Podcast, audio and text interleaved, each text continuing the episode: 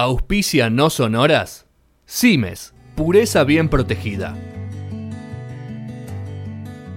Intimidad, historias, momentos, charlas, cruces, debates. Un momento para el mano a mano. La entrevista del día. Fede Bravo Conducción. En el año 14 de No Sonoras por Punto Cero Radio. Quinto y último bloque de No Sonoras en esta emisión 669. Eh, siete y media de la tarde de este viernes, ya cerrando.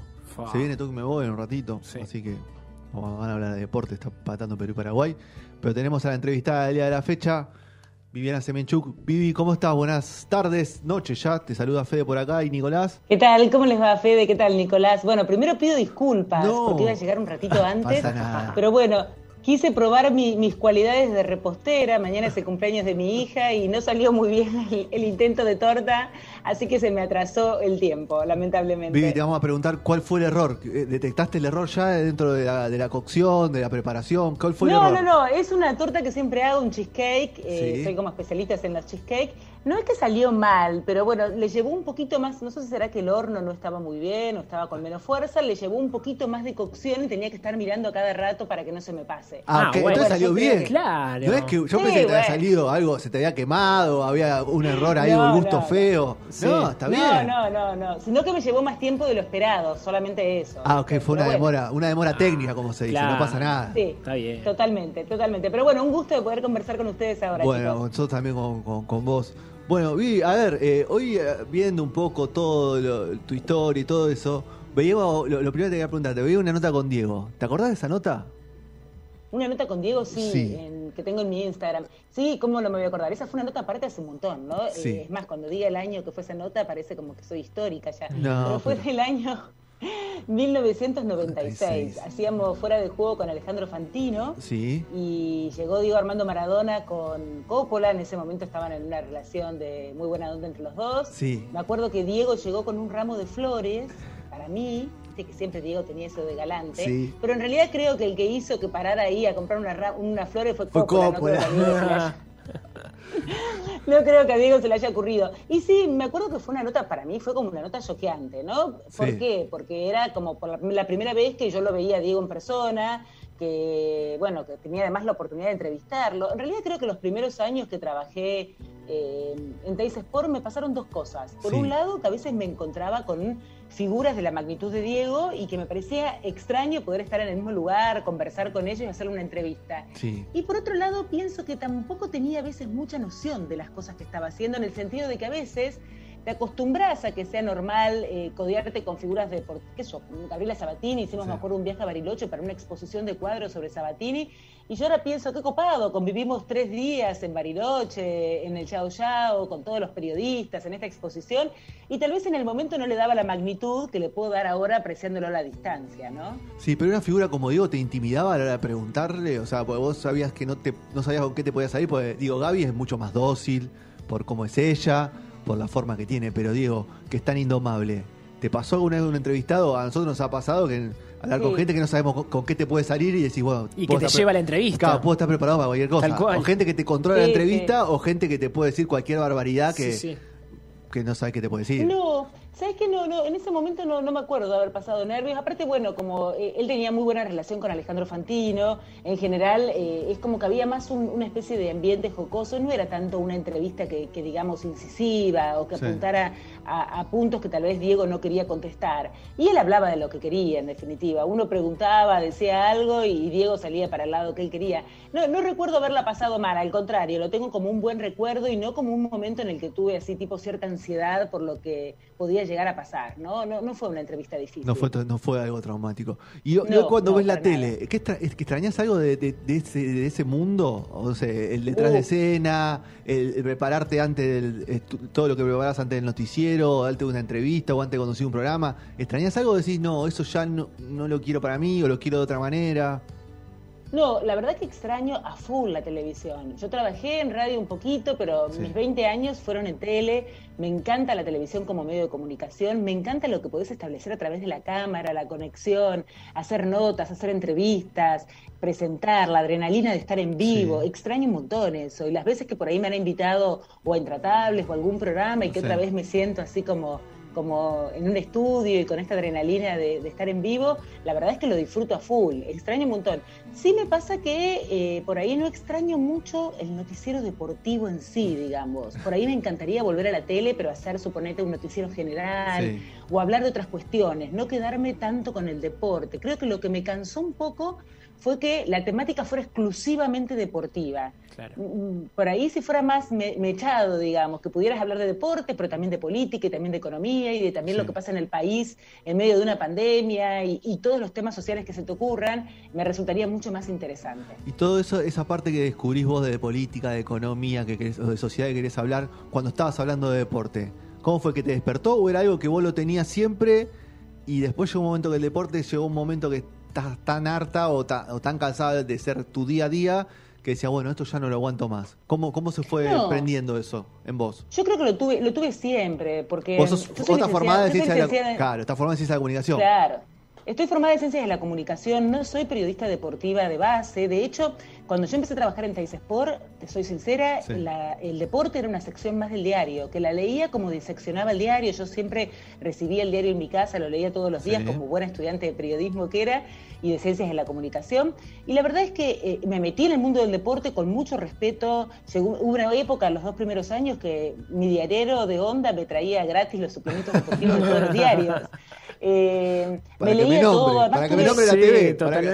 gracias, gracias al diario de, de confianza. totalmente, totalmente. Mira, eh, una vez pasé por el lugar que vivía en esa época y no estaba más el puesto de diarios. Así ah. que eh, para, para haberle agradecido. Mira, pero sinceramente, y además tuve compañeros eh, muy copados en por personas grandes, ¿eh? no de mi edad, que en su momento eh, yo me sentaba con ellos a hablar, me explicaban, me enseñaban, y yo tenía como esta actitud responsable. Pero a mí siempre me gustó el mundo en general, digamos. A mí me encanta leer de espectáculos, me encanta la política, me gusta la economía. La economía me gusta, no soy experta en economía para nada, no la voy a caretear, pero me gusta saber lo que pasa en el mundo. Y, ¿sabes qué, qué, me ocurrió en algún momento? Que por ahí pasaban cosas graves no digo ahora la pandemia, porque la pandemia trascendió cualquier tipo de información y el fútbol también fue trascendido por la pandemia. Pero por ahí pasaban cosas políticas grosas, qué sé yo, no sé, el, el, coso de tren en once, el asesinato de Nisman, cambios políticos, elecciones, lo que fuera, que uno sentía que tenía la necesidad de opinar algo y no podía. Estabas hablando de la previa del superclásico, que está bien, corresponde para el programa que yo estoy haciendo. Pero en algún momento sentí que tenía ganas de expresar más de lo que expresaba, que tenía ganas de ampliar. Pero yo creo que eso pasa en cualquier trabajo, ¿no? Uno en alguna etapa de su vida quiere cambiar, un poco renovarse, ver qué pasa si, si otra vez empezás a sentir más adrenalina o salís de tu zona de confort. Yo tenía ganas de eso. Claro, pero lo, raro, lo que me llama la atención, Vivi, es que vos lo tenías desde siempre. No, es que vos decís, bueno, yo arranqué deportivo y, bueno, justo nombraste a Alejandro Fantino. Alejandro así, arrancó relatando y después, bueno, se, se, complejizó, se abrió un poco más, eh, se formó de otra manera y terminó siendo un conductor y, tanto de programa político como de programa social o de entrevistas. Pero digo, lo tuyo ya estaba formado de que vos empezaste a estudiar. Y eso, la verdad, igualmente, otro, otra idea que se me, se me ocurre ahora, los noticieros que vos conducías, porque me decías, bueno, es difícil, eran mucho más informativos que los que tenemos hoy. Hoy noticieros deportivos ah, parece más de debate que noticieros, no sé cómo lo ves vos. Eso. Sí, sí, totalmente. Son más programas donde se lucen los columnistas a veces o donde hay más una opinión personal y donde se busca además la polémica, pero creo que tiene que ver con un estilo de televisión actual, ¿no? Sí. Em, yo trabajé también en noticieros, durante tres años trabajé en el noticiero de América 24, que era información general, conducía el segmento que iba de 2 a 5 de la tarde y me parecía fascinante.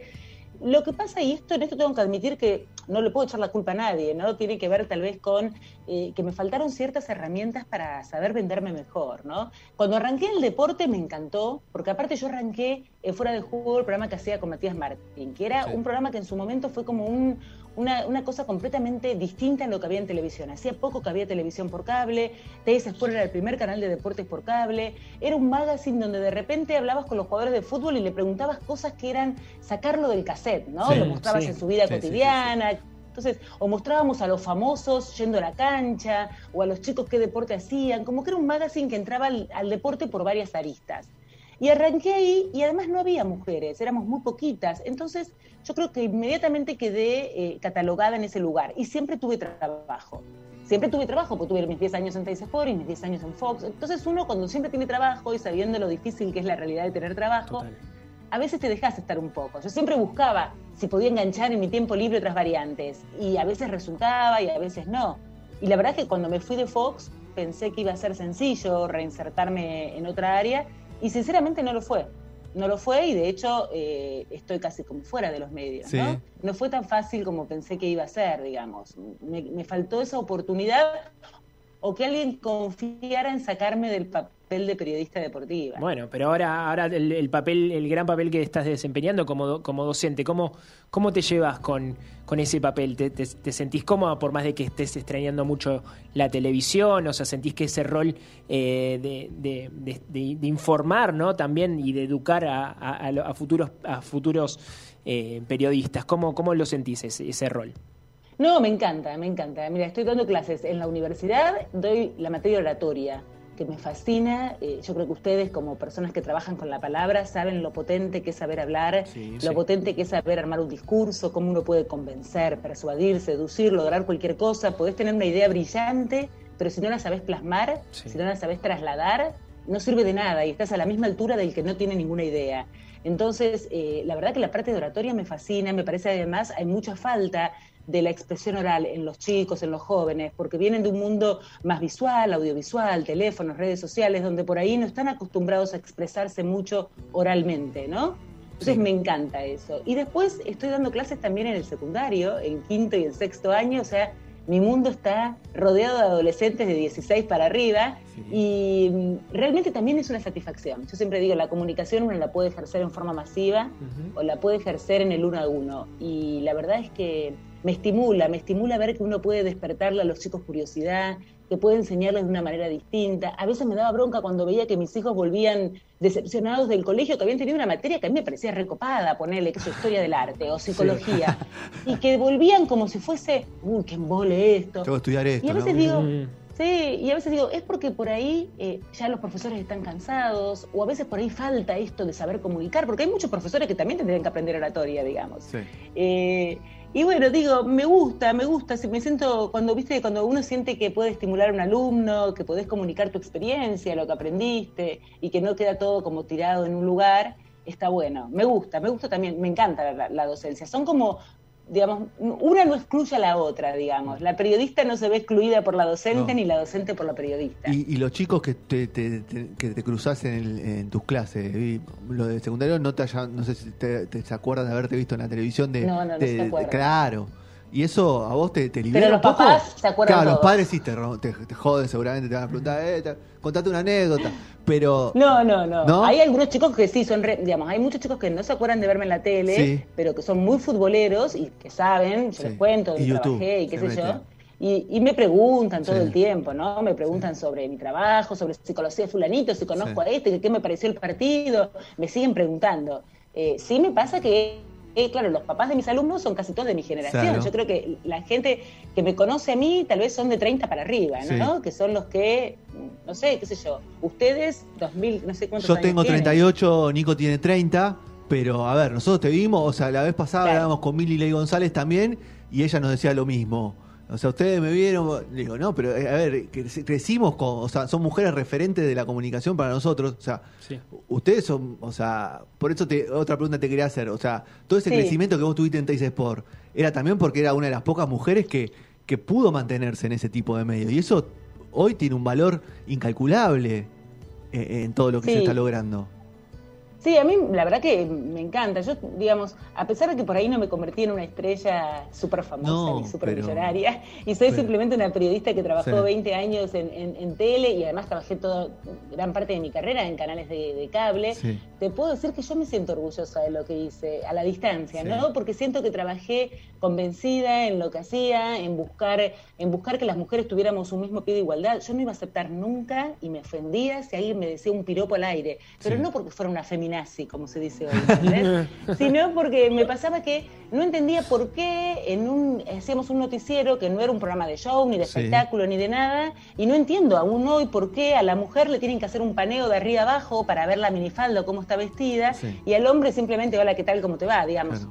Yo entiendo que por ahí pero digo, eh, esta cuestión de la estética y esto de jugar con que a los hombres les gusta que una mujer esté en deporte y que sea linda, me parece que también es subestimar a los hombres. O sea, el público masculino quiere que la gente que hable de deportes por ahí tenga un buen aspecto físico, porque es televisión, no vamos a mentir, la tele exige cierta imagen, pero también quieren una persona que le hable bien, no quieren una persona que no tenga criterio, que diga cualquier pavada y que no muestre o que no enseñe de alguna manera algo, ¿no? Eh, entonces me parece que, a veces cuando los canales tienen una actitud machista están subestimando al público masculino, además del público femenino.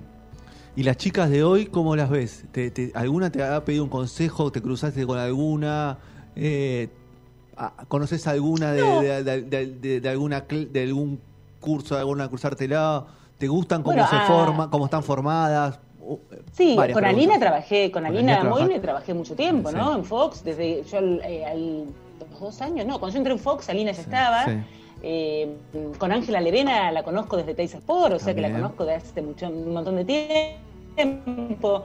A Rubinska la conocí en el último año que yo estuve, yo estuve en, Fox hasta el 2015. Así que a Rubinska la conocí ahí, que ella justo estaba arrancando a trabajar cuando yo me estaba yendo. Eh, no, tengo una buena relación. Veo que hay muchas periodistas mujeres que han empezado a crecer, que han logrado un montón, que van ganando y que van dejando un buen ejemplo a las que le siguen.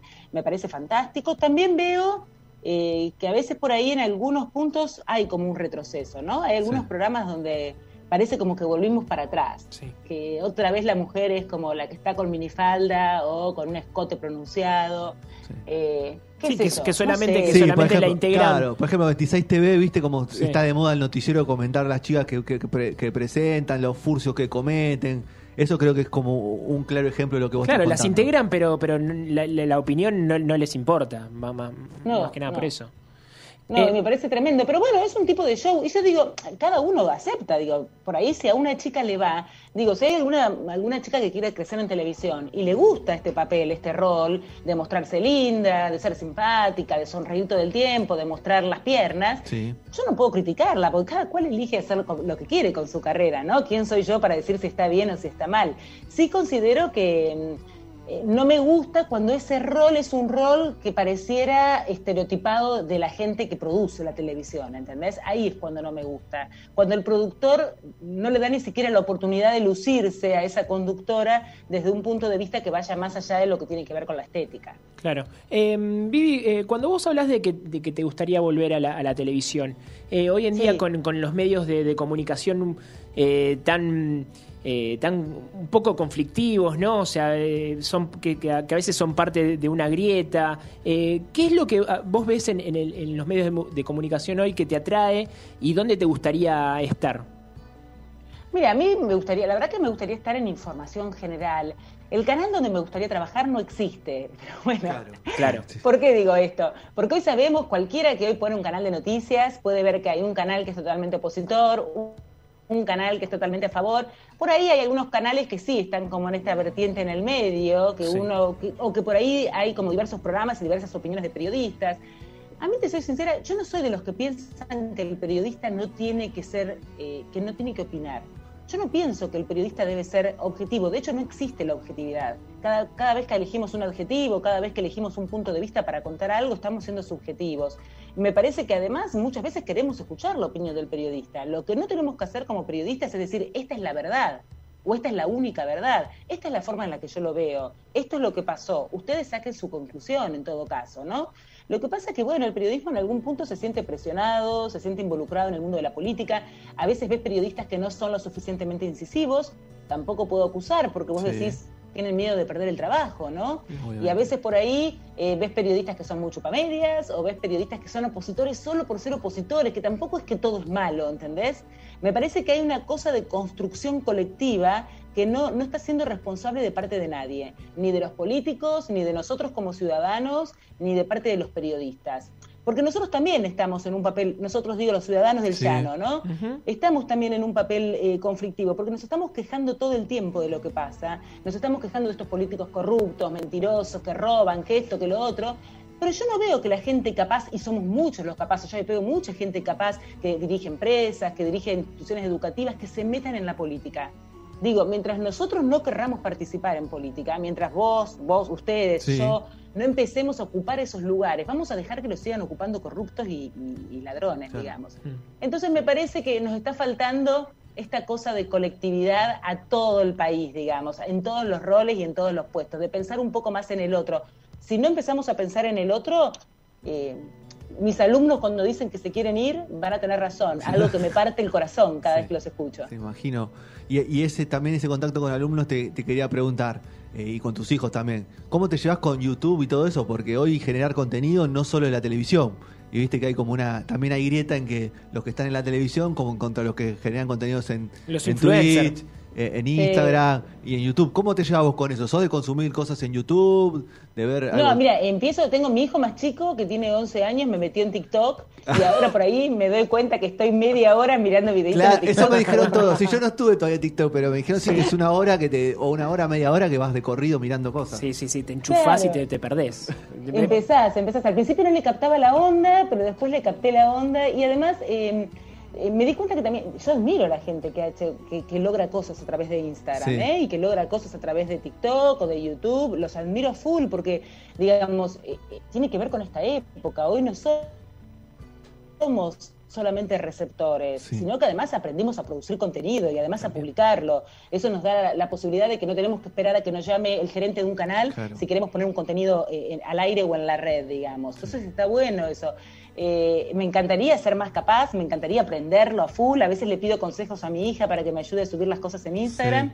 Empecé a subir mucho de oratoria en Instagram y en TikTok, aunque no lo crean. Y les puedo decir que, tengo una buena respuesta a la gente. le topa, los, que ven el video, ¿no? Es un video de oratoria. Ustedes piensen que al que están mirando los videitos de graciosos de TikTok, por ahí el de oratoria lo pasan de largo. Pero, pero bueno, dentro de mi perfil trato de aprender y de mantenerme al día. No nos quedamos, muchachos. No, pero aparte la oratoria es muy, es, muy, es clave, o sea, eso, eso es un punto clave para el generador, el generador de contenido, o sea, que tenga una buena oratoria, porque vos te sentás a ver un video, si a los 30 segundos no te conquistó, ya está, lo sacaste. Y aparte otro tema de YouTube y todas esas cosas que vos ves, hay un revisionismo. Vos viste que hay un montón de canales de YouTube que toman contenidos viejos de muchos años atrás y los editan y los, y, los analizan y los debaten. Así que está también muy de moda ese tipo de, contenidos que, que, se hacen en la, en la plataforma. Así que, bueno, buenísimo, y entonces que también estás entrando en eso porque es muy importante y es parte de tu laburo. Y los chicos seguramente te, te, piden data de eso y te tiran data vos para eso también. No, y además también, viste, por ejemplo, yo te doy un ejemplo, el, el, secundario que yo doy clases es un secundario que tiene orientación en comunicación. Ustedes vieron que ahora los secundarios, no con mi época, pero hay como varias orientaciones a partir del cuarto año. Y mm, realmente es muy interesante, a mí, el que tiene oratoria en comunicación, porque uno puede debatir cosas reactuales con los chicos y meterlos en este mundo, como yo les decía. Fíjense ustedes, están en una radio que eh, está en este momento transmitiendo a través de streaming, ¿no? Más allá de las otras opciones que pueda tener. Y después se sube a YouTube, a Spotify y todo esto. Totalmente, y está genial eso. Y ustedes piensen que hace unos años atrás esto no, no existía, no estaba esta posibilidad, ¿no? De lograr esta masividad, de llegar por varios canales, de tener esta chance de, de comunicar a los nuevos a los nuevos públicos, que son públicos distintos al público que eran ustedes cuando volvían del colegio secundario y se sentaban a, mirar por ahí claro. Sport tomando la leche, ¿no? Es como que cambió todo. Hoy te están viendo en cualquier lado, en el colectivo, te están escuchando mientras están trabajando. Entonces, eh, hay que pensar que todo cambió y hay que, hay que seguirle eh, el ritmo a todo este cambio. Así es. Bueno, Vivi, muchas gracias por tu tiempo y por la charla tan linda ahí que, quedó muy buena. Sí, nos falta ahora probar el cheesecake. nos quedó el cheesecake pendiente. Así que bueno. Después, después les cuento a ver qué tal salió. Gracias, eh, gracias por llamarme. La verdad me divierte mucho hablar con ustedes. Me encanta estar en contacto con programas así de, radio como el que hacen ustedes. Estuve chusmeando ahí en la página de internet. Me pareció espectacular y los felicito, chicos. Bueno, muchísimas gracias. Un saludo grande y buen fin de semana. Gracias, igualmente para ustedes. Bueno, ha pasado bien a Semenchú por unas sonoras, así que una linda charla.